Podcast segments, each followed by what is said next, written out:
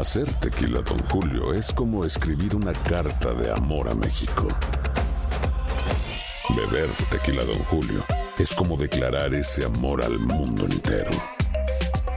Don Julio es el tequila de lujo original, hecho con la misma pasión que recorre las raíces de nuestro país. Porque si no es por amor, ¿para qué?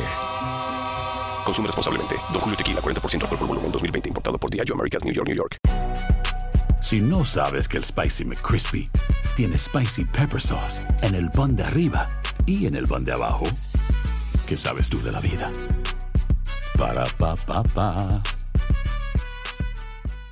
Boost Mobile tiene una gran oferta para que aproveches tu reembolso de impuestos al máximo y te mantengas conectado. Al cambiarte a Boost, recibe un 50% de descuento en tu primer mes de datos ilimitados. O, con un plan ilimitado de 40 dólares, llévate un Samsung Galaxy A15 5G por $39.99. Obtén los mejores teléfonos en las redes 5G más grandes del país. Con Boost Mobile, cambiarse es fácil. Solo visita boostmobile.com. Boost Mobile, sin miedo al éxito. Para clientes nuevos y solamente en línea, requiere AroPay. 50% de descuento en el primer mes requiere un plan de 25 dólares al mes. Aplican otras restricciones. Visita boostmobile.com para detalles.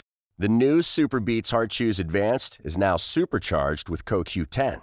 Support your healthy CoQ10 levels and blood pressure with two chews a day. Visit RadioBeats, B-E-E-T-S dot com and save 15% with promo code DEAL. Hola, ¿qué tal? Bienvenidos a un nuevo podcast de Hablemos de Inmigración. Yo soy Armando Olmedo, abogado de inmigración, eh, y estoy aquí junto con Jorge Cancino, nuestro editor principal de inmigración de Univision Noticias. ¿Qué tal, Jorge? ¿Cómo estás? ¿Qué tal? Un placer estar aquí en este nuevo podcast. Estaremos hablando en este y en futuros podcasts eh, sobre temas eh, de inmigración, aclarando aspectos eh, de las nuevas normas y leyes inmigratorias norteamericanas, cómo les afectan, cómo deben de aplicarlas, defenderse y cómo proceder en este turbulento ambiente inmigratorio de los Estados Unidos. ¿Qué tal Armando? Un placer estar en este, en este nuevo proyecto, ¿no? Sí, es un gusto estar contigo. Eh, y hoy estaremos hablando un poco sobre el tema de asilo y refugio, Jorge, que es un tema que ha estado muy, muy en las noticias recientemente. De un lado de este puente está El Paso, del otro Ciudad Juárez, en el medio la frontera y cientos de refugiados esperando su turno para pedir asilo en Estados Unidos. Ya dos días de estar aquí en el puente, pero ya un mes de estar aquí en Juárez. Un mes sin poder cruzar. Un mes. Armando, un tema sumamente difícil y que ha tenido cambios profundos en el último año, sobre todo a partir de mediados del año pasado, en 2008, cuando el gobierno, dentro de su política de tolerancia cero en la frontera, tomó algunas medidas drásticas y que finalmente fueron cambiadas por las Cortes de Inmigración.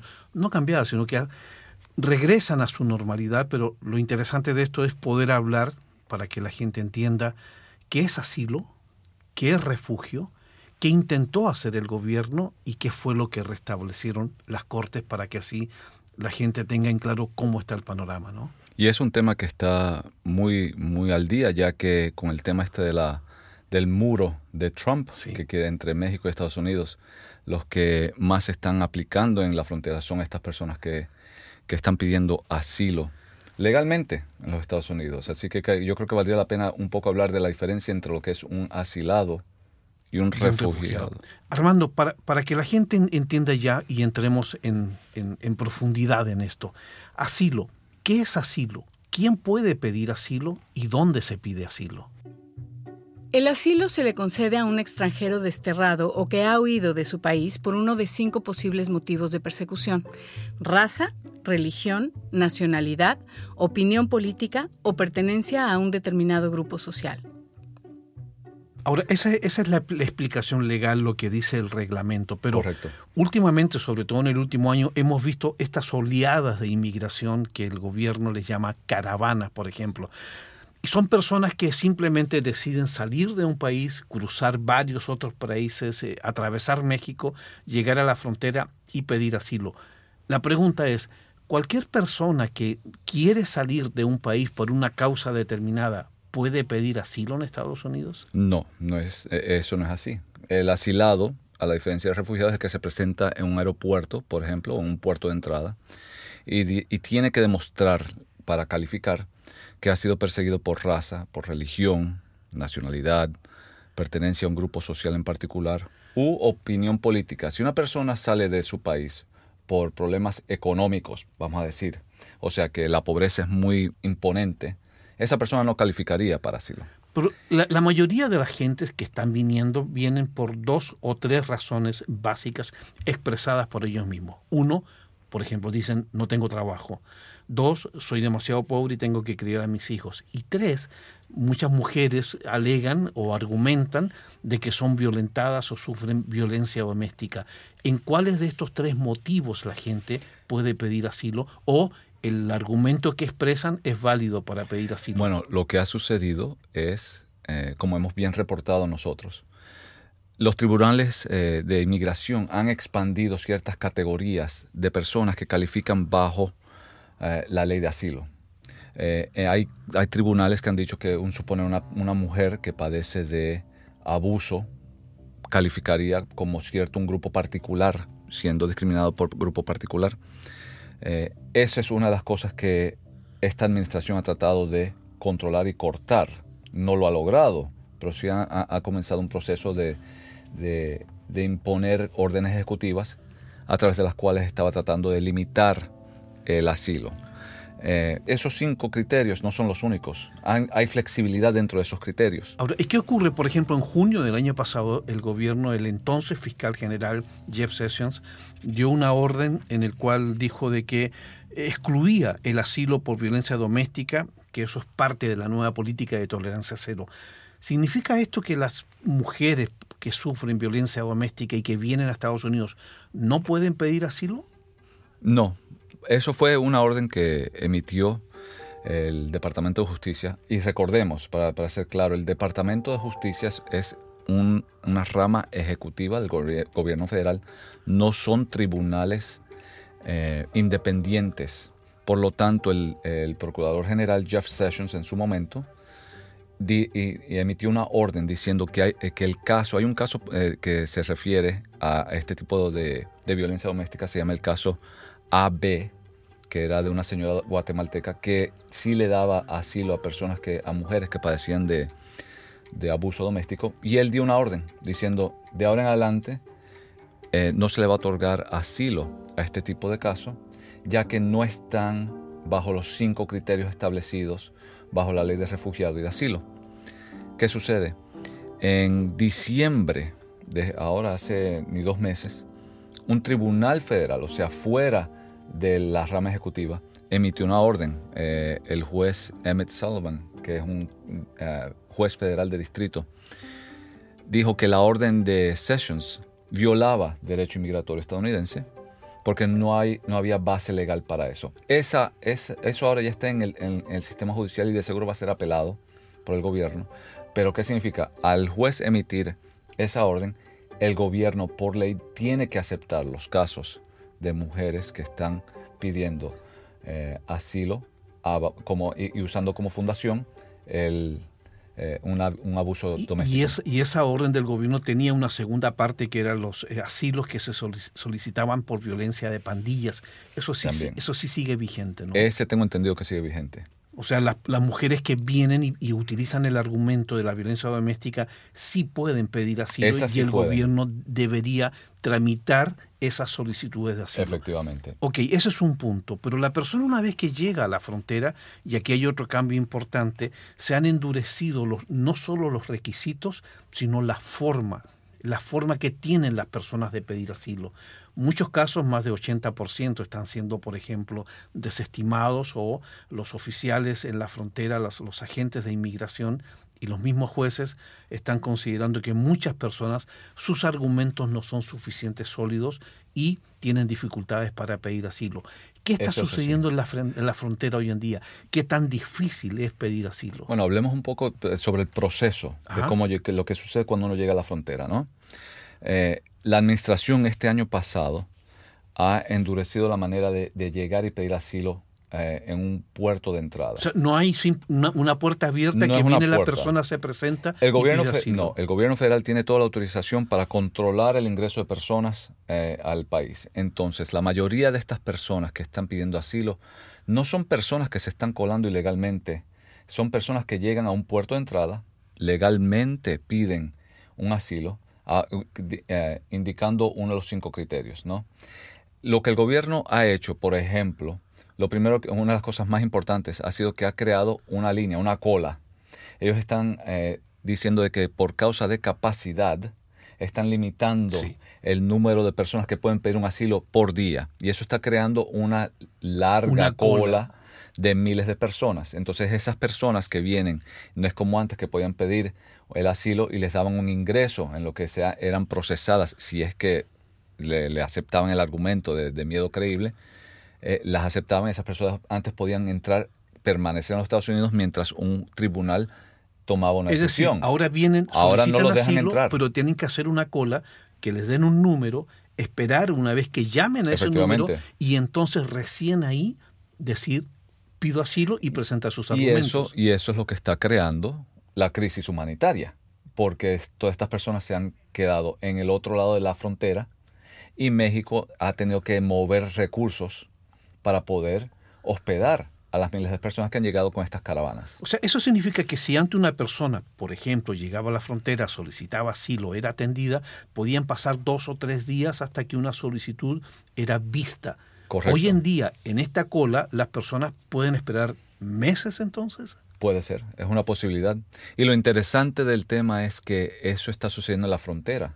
Una persona, como, como ya mencioné, el proceso es llegar a un puerto de entrada y pedir el asilo. una persona que llega por avión y ahí, Armando, hay un, punto, hay un punto clave. Las personas que no vienen por un puerto de entrada también pueden pedir asilo, porque una Corte Federal determinó que el gobierno no puede prohibir que la persona solicite asilo si entra por cualquier otro lugar de la frontera. ¿Estas personas también van a hacer una cola? Esas personas ya tienen, bueno, hablemos un poco sobre el, proceso y tú lo has reportado en, nuestras páginas de, de univision.com hay una lista de espera larguísima. Son más de 700 mil. Más de 800 mil. Ya, subió a 800 mil. 800 mil casos pendientes. sí, incluso son más de 800 mil y hay que sumarle otros 350 mil que el fiscal el ex fiscal general Sessions reabrió muchos casos que estaban cerrados administrativamente. Por tanto, la, la, la, cola ya acumula más de un millón cien mil casos. Entonces, lo que hizo el gobierno el año pasado fue, sabiendo que no, había, no hay suficientes jueces, sabiendo que hay una cola de 700 mil en aquel momento, eh, y teniendo una lista de espera de tres a cuatro años para que el caso sea escuchado por un juez, ellos em, cambiaron la política para decir que los casos que están entrando ahora recientemente son los primeros en salir. En otras palabras, los casos que hayan sido presentados en el último año, año y medio, van a tener prioridad a los casos que tienen tres, cuatro, cinco años que son pendientes. Los, que son los casos que entraron después del 1 de enero del año 2018. Se atienden primero. Efectivamente. El asilo y refugio en Estados Unidos contemplan leyes a favor de la dignidad y del derecho a tener una vida lejos de la persecución y el miedo. Como estábamos discutiendo, Jorge, el proceso para pedir estos asilos es muy interesante y uno de los puntos eh, que yo encuentro muy, muy interesante es el hecho de que el énfasis de esta administración está en, la, en la frontera mexicana-americana. Una persona puede pedir asilo en cualquier puerto de entrada. ¿Eso incluye? Muchas personas nos han escrito y nos han preguntado, bueno, pero ¿qué es un puerto de entrada? ¿Por qué se le llama puerto de entrada? Otros le llaman garita, otros le llaman frontera. ¿Qué, ¿Qué, es un puerto de entrada legalmente? Un puerto de entrada oficialmente es un puerto por donde, donde hay oficiales de inmigración, donde el gobierno americano procesa el ingreso de un extranjero y eh, de cualquier persona que esté entrando a los Estados Unidos. En esos puertos es donde al extranjero se le otorga un ingreso a base de una visa de inmigrante, no inmigrante, o a base de casos humanitarios como serían los de asilados. Eh, esos puertos pueden ser marítimos, pueden ser terrestres y pueden ser eh, de avión, pueden ser aéreos. En el caso de esta administración, el énfasis es las caravanas y supuestas caravanas que vienen desde Centroamérica y los puertos de entrada que están con en la frontera, o sea, las garitas que están eh, en, la frontera México-estadounidense. Un aeropuerto, eh, un suponer, el aeropuerto de Los Ángeles, Nueva York, también son puertos de entrada. Y en esos puertos también pueden procesar a una persona para un asilo. Pero reiterando, la ley de asilo también permite que si una persona viene por cualquier otro punto de la frontera, no necesariamente un puerto de entrada, también tiene derecho a pedir asilo en Estados Unidos y ser escuchada su petición de asilo. Correcto. Esta persona puede, por ejemplo, una, alguien que, que cruza el muro, que atraviesa el muro, porque técnicamente son personas que si bien no traen un permiso de ingreso, vienen a solicitar por la vía legal una petición de protección, que en este caso es el asilo. ¿Es correcto eso? Eso es correcto. Pero yo creo que valdría la pena hablar un poco también de qué casos calificarían para un asilo. Porque una persona que entre eh, por ilegalmente al país de manera indocumentada, yo creo que tiene que tener un caso sumamente fuerte para poder justificar un asilo, porque esa persona, si se le niega el asilo, no va a tener ningún remedio para quedarse en el país. no es cosa de decir quiero asilo, no es suficiente decir vengo a pedir asilo. Para nada. Tiene que haber una razón, una causa, un motivo para que le den asilo. Efectivamente. ¿Y cómo se, se justifica, cómo se argumenta una petición de asilo? Se argumenta con documentación, con evidencia. Y eso es importante porque uno de los cambios que este año pasado implementó la administración Trump es que los oficiales en los puertos de entrada que están recibiendo estos casos de asilo, ahora se les ha otorgado mucho más discreción para negar un caso. Por lo tanto, si es una persona, hablemos de una persona que sea perseguida por asuntos políticos, por su opinión política, esa persona tiene que tener documentación. ¿Qué tipo de, de documento? Artículos de, prensa, si ha sido un caso popular, si eh, en el caso de, de, hay organizaciones sin fines de lucro que pueden no, o sea, NOGs que pueden dar testimonio, dar cartas de, hablando del abuso o de la discriminación, testimonios escritos por personas testigos que hayan visto el, abuso en contra de la persona. Todo eso tiene que estar formado, hay que tener una carpeta para ah, tener un buen caso. Pero es, esa carpeta se trae debajo del brazo o hay un proceso previo, como por ejemplo una entrevista de miedo creíble en el comienzo de la, o el inicio de un caso de asilo. Ese, la recomendación sería que esas personas tengan su carpeta lista antes de presentarse ahora para una entrevista de miedo creíble. El miedo creíble es la fundación. Hay que eh, el oficial en un puerto de entrada que está recibiendo al que está pidiendo asilo tiene que estar convencido de que si hay un miedo, la persona está presentando un miedo creíble si fuese, si fuese a ser regresada a su país de origen. Por lo tanto, teniendo la documentación en mano, cuando uno tiene esa, eh, esa entrevista, sería muy útil, ya que eso ayudaría y facilitaría eh, al oficial para tomar una decisión diciendo de que sí, hay miedo creíble, te vamos a poner en el proceso para que un juez escuche tu caso. O sea que la clave de todo esto no es solamente hacer el viaje, no es solamente llegar a la frontera, sino traer la documentación necesaria para justificar una petición de asilo. Efectivamente, una persona no se puede presentar a cualquier puesto y decir yo estoy pidiendo asilo sin tener algún tipo de evidencia, ya que sin eso ningún juez va a aprobar el caso.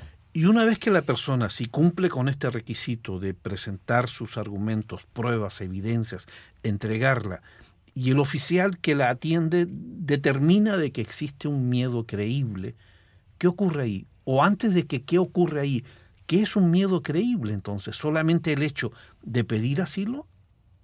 No, el miedo creíble es el miedo de la persona particular, de que, de, de que, de miedo de regresar a su país porque va a ser perseguida, va a ser discriminada. Ese, ese es el argumento.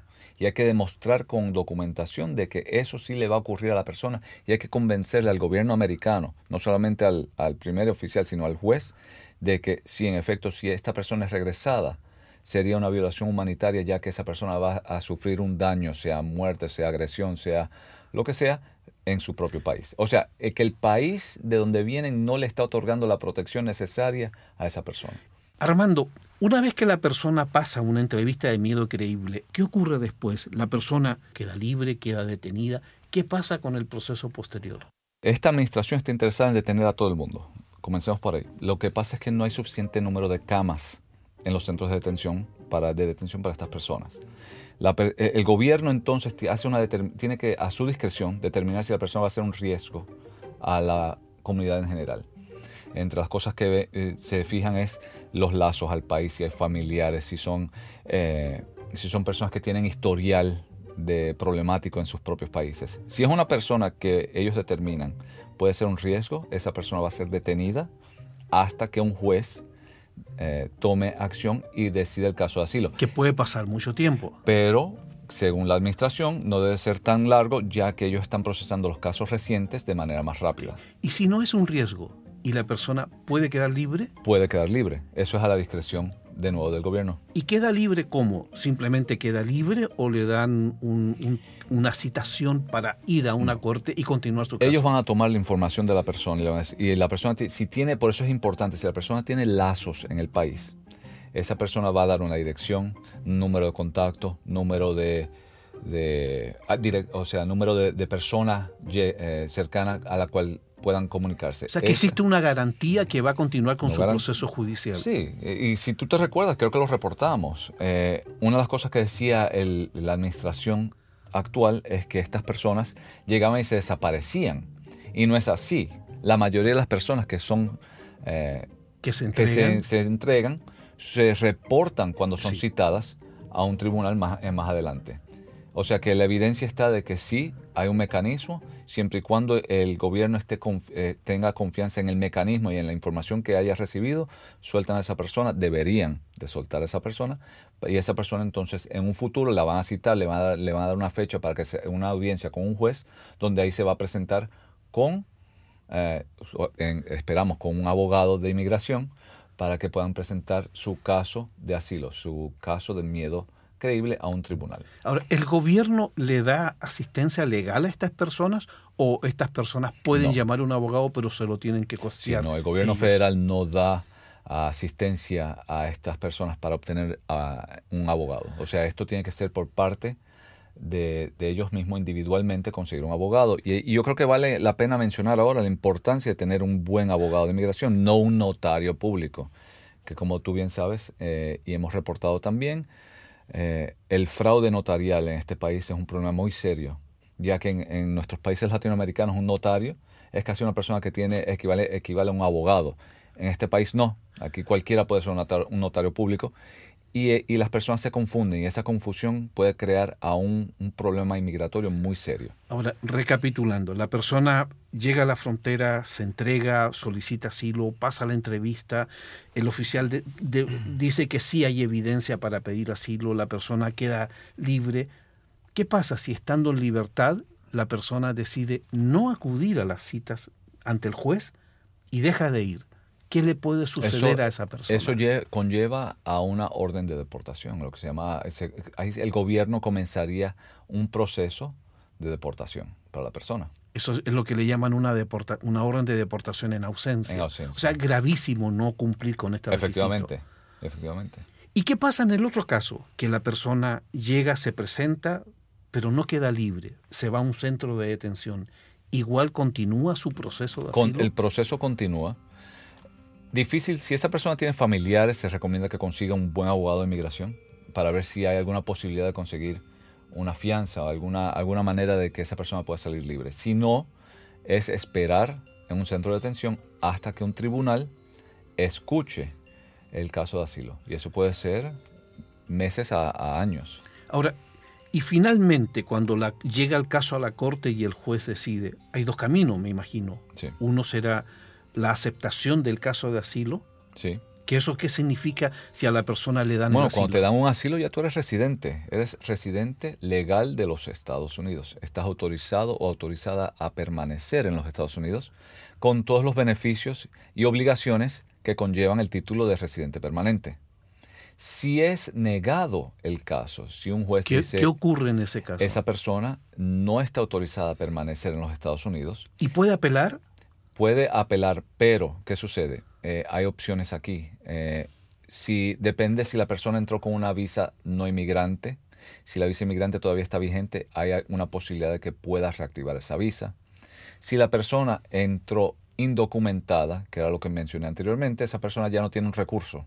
Esa persona va a ser procesada para salir del país. O sea, una, un proceso de deportación va a comenzar. Eh, en la mayoría de casos, las personas llegan, se quedan más allá de una visa, pidan el, piden el asilo.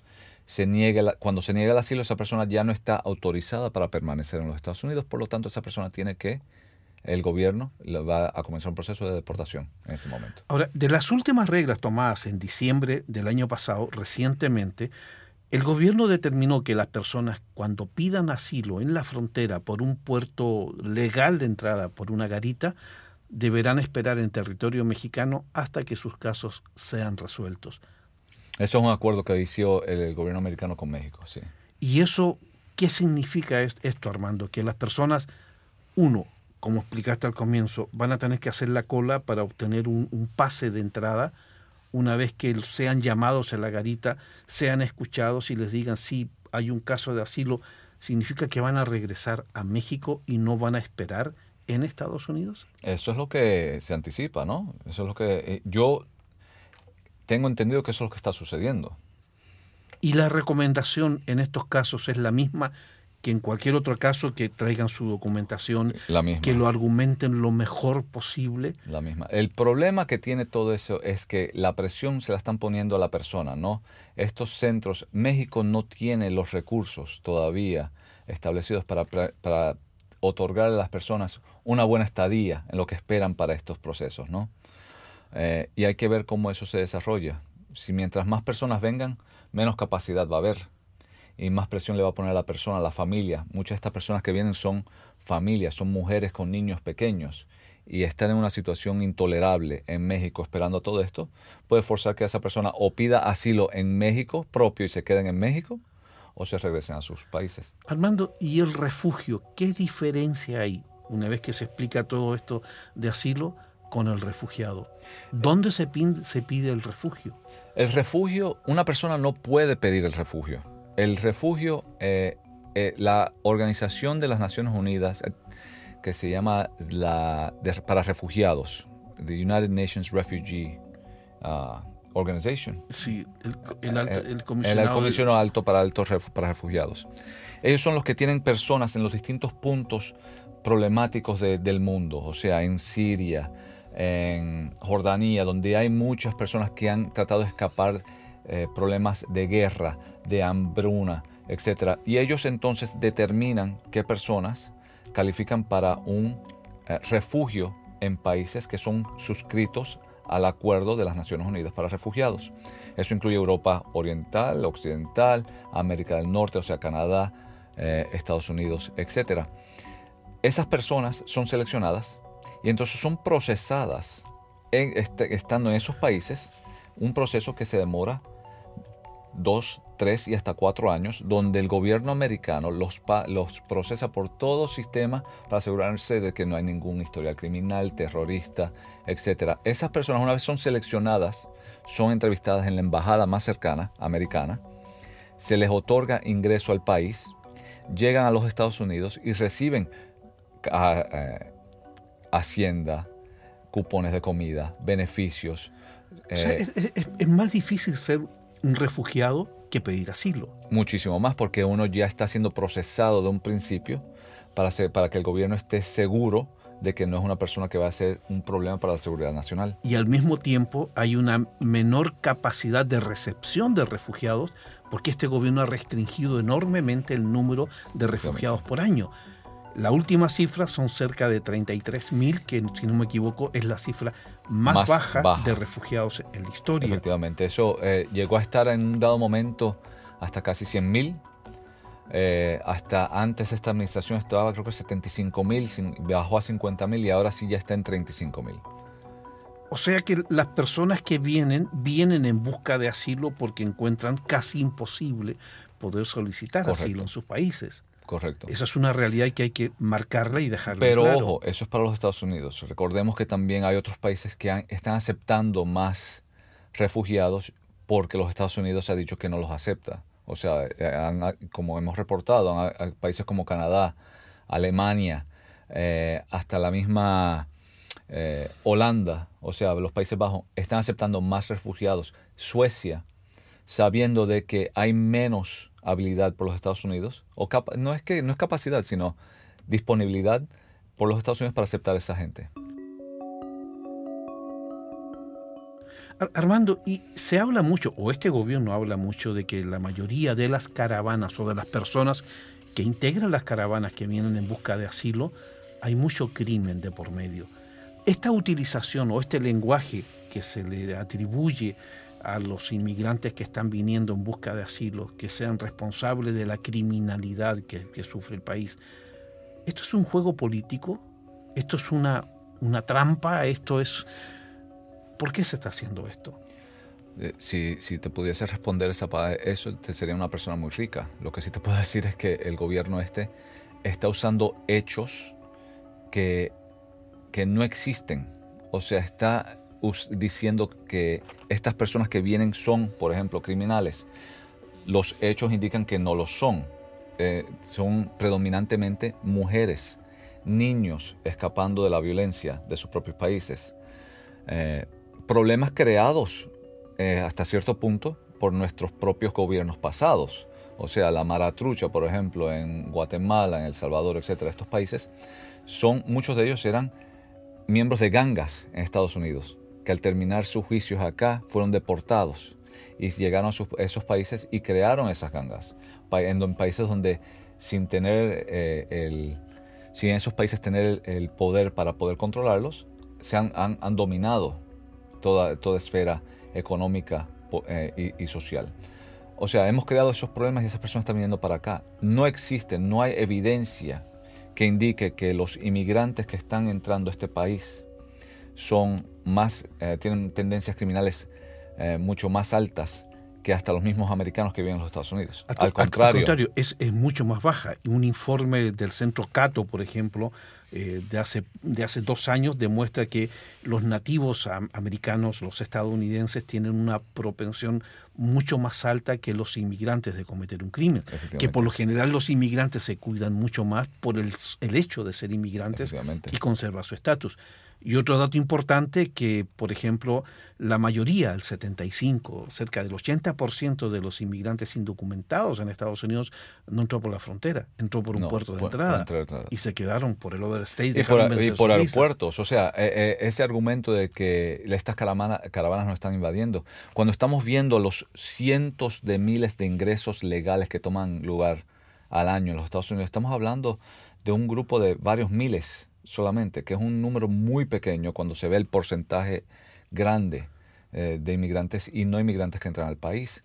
Tú estás viendo un grupo de que, que en, eh, hablando un supongo, tú acabas de mencionar eh, los que entran, la mayoría de las drogas que entran ilegalmente a este país no están entrando por esos puertos ilegales, están entrando por puertos legales y muchos son aéreos, no necesariamente por la frontera mexicana-americana.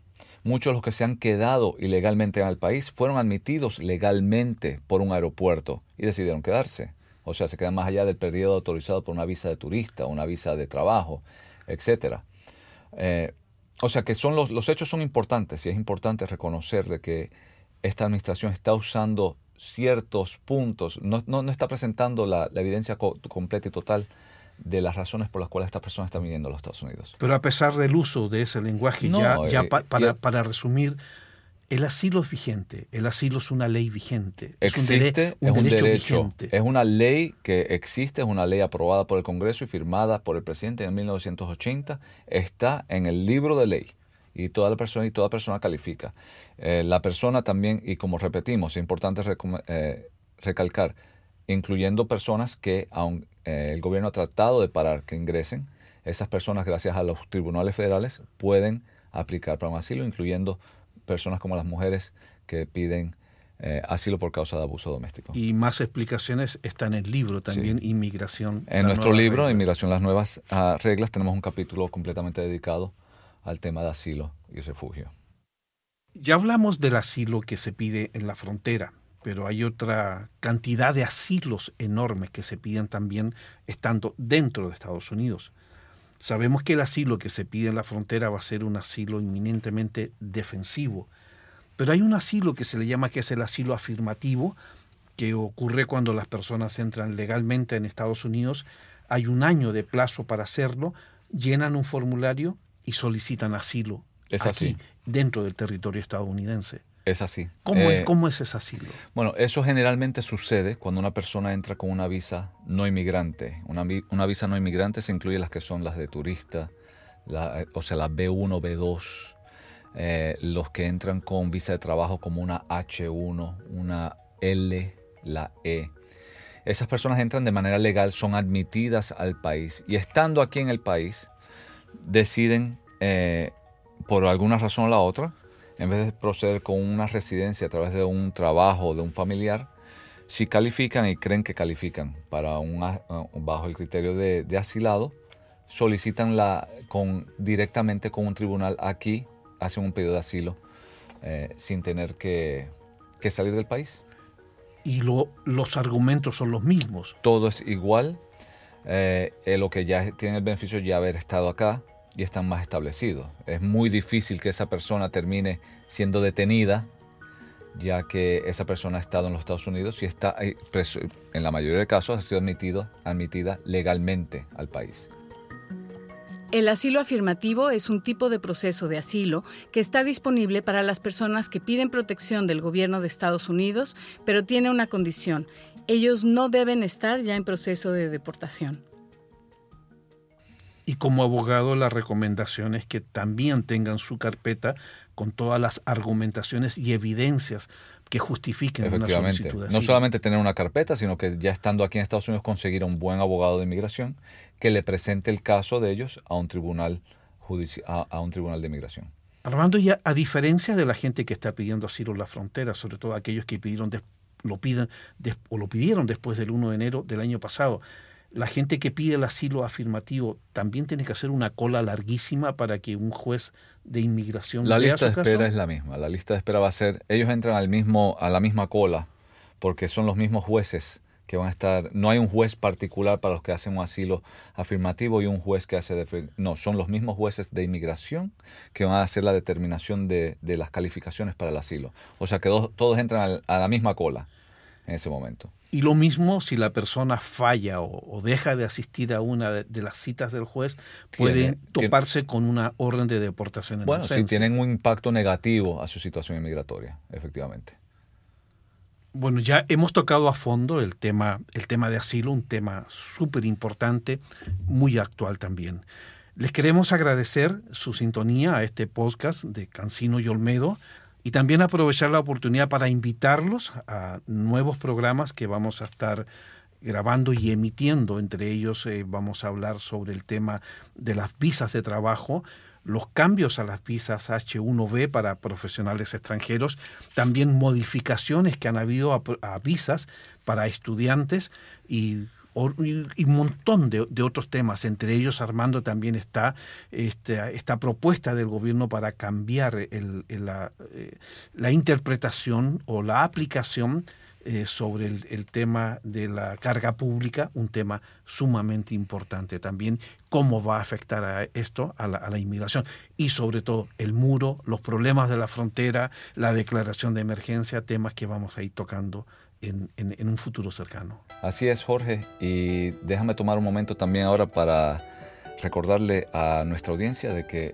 eh, los comentarios que nosotros hacemos aquí no deben de ser utilizados para casos particulares, que si necesitan asesoría legal, nosotros tenemos una herramienta en nuestra página de univision.com que les puede ayudar a conseguir un abogado de inmigración calificado para que pueda tomar su caso aquí en los Estados Unidos. Con eso dicho, así que gracias por acompañarnos en este episodio de, de Hablemos de Inmigración. Gracias por la atención y los invitamos a próximos programas. Que estén muy bien. Los invito a escuchar esta serie completa y otros podcasts documentales de Uninoticias en nuestro portal o en la aplicación que usan regularmente para escuchar podcasts. Si lo hacen en iTunes, no olviden calificarnos y reseñarnos.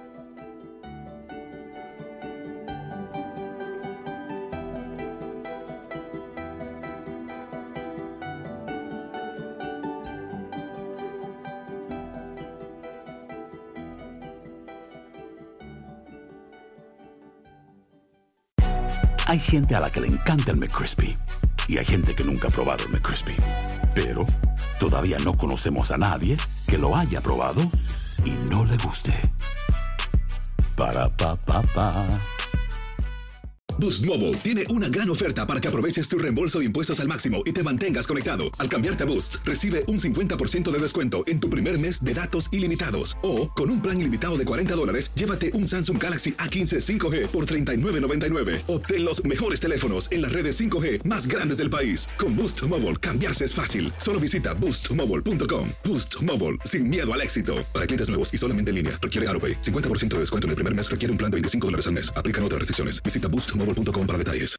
When you need mealtime inspiration, it's worth shopping Kroger, where you'll find over 30,000 mouthwatering choices that excite your inner foodie. And no matter what tasty choice you make, you'll enjoy our everyday low prices, plus extra ways to save, like digital coupons worth over $600 each week. You can also save up to $1 off per gallon at the pump with fuel points. More savings and more inspiring flavors make shopping Kroger worth it every time. Kroger, fresh for everyone. Fuel restrictions apply.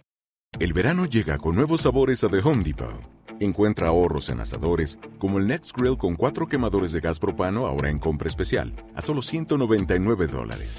Para hacer comidas de todos los sabores y cumplir con todos los antojos.